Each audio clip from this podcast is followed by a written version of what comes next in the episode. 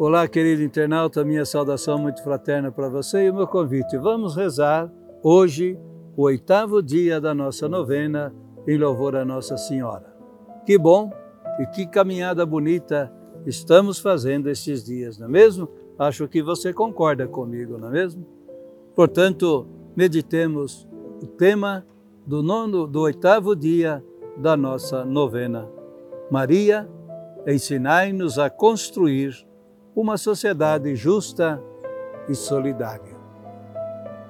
Todos nós temos um compromisso com o reino de Deus por causa do nosso batismo. O que não podemos querer é que a nossa fé não tenha nada a ver com a realidade do mundo, com as dificuldades do mundo, com as situações reais em que vivemos em nosso mundo. Mas não é bem assim. Se for assim, podemos até dizer, viu? E vou dizer para você, como que Jesus tivesse perdido tempo em vir morar entre nós e assumir a nossa vida. Se eu quero um reino fora da terra, longe da vida dos homens e das mulheres, então ele perdeu tempo porque ele assumiu a nossa vida e veio nos ensinar a viver a vida neste mundo e viver do jeito do Evangelho. Aliás, Evangelho e Jesus são a mesma realidade. Portanto, quando a gente lembra a construção de uma sociedade justa e solidária, temos de estar atento que a nossa fé é sim viver a intimidade de Deus, mas a nossa fé, ela é também compromisso com a realidade que nos cerca, com os fatos e acontecimentos que estão à nossa volta.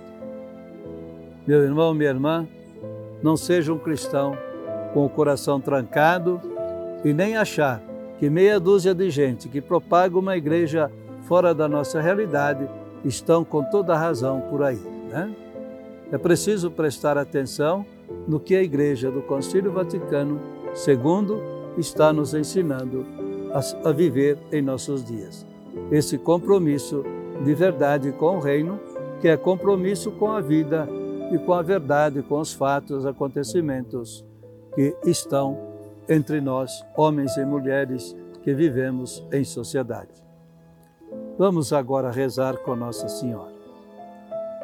Maria Santíssima, vós que abraçastes a causa do Reino, ajudai-nos a viver com intensidade a nossa missão de cristãos neste mundo e sermos autênticos colaboradores para que o Reino se realize de verdade entre nós, como vós fostes a grande, a bela colaboradora deste reino, trazendo-nos Jesus.